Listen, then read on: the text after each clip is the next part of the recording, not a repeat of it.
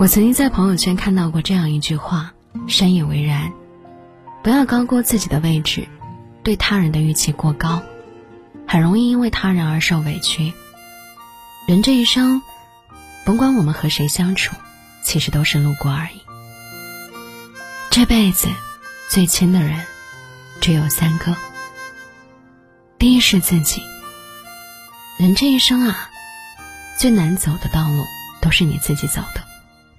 不要总是期待谁能帮你一把，与其求人对你好，不如你学会自己善待自己。这个世界，谁都不是谁的避风港，别人可能帮你一次，但也不能帮你一世。真正靠得住的，永远都是自己。学会靠自己的人生，往自己身上加筹码，即便最后人是输局。咱也无怨无悔。承认，我们是独立的个体，与其期待别人给你什么，不如成全自己。只有自己对自己，才不会变心。他人可能对你好，也可能把你随便抛弃，可自己对自己，永远都赤诚无比。第二，父母，这辈子最亲的人呢？除了自己，就是父母。父母永远爱你，父母对孩子拼尽一切付出，全力以赴周全，就怕自己给的不够多，就怕孩子过得不快乐。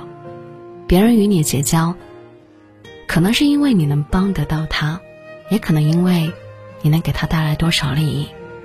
可唯独父母对你好，是不带任何目的的。别人付出一次两次。时间长了，我们若不懂得回馈，一定会离你而去。可父母呢？你需要他就给你，没有次数限制，从不考虑得失。所以为人子女，千万不要因为谁伤害自己的父母，这是最愚蠢的事情。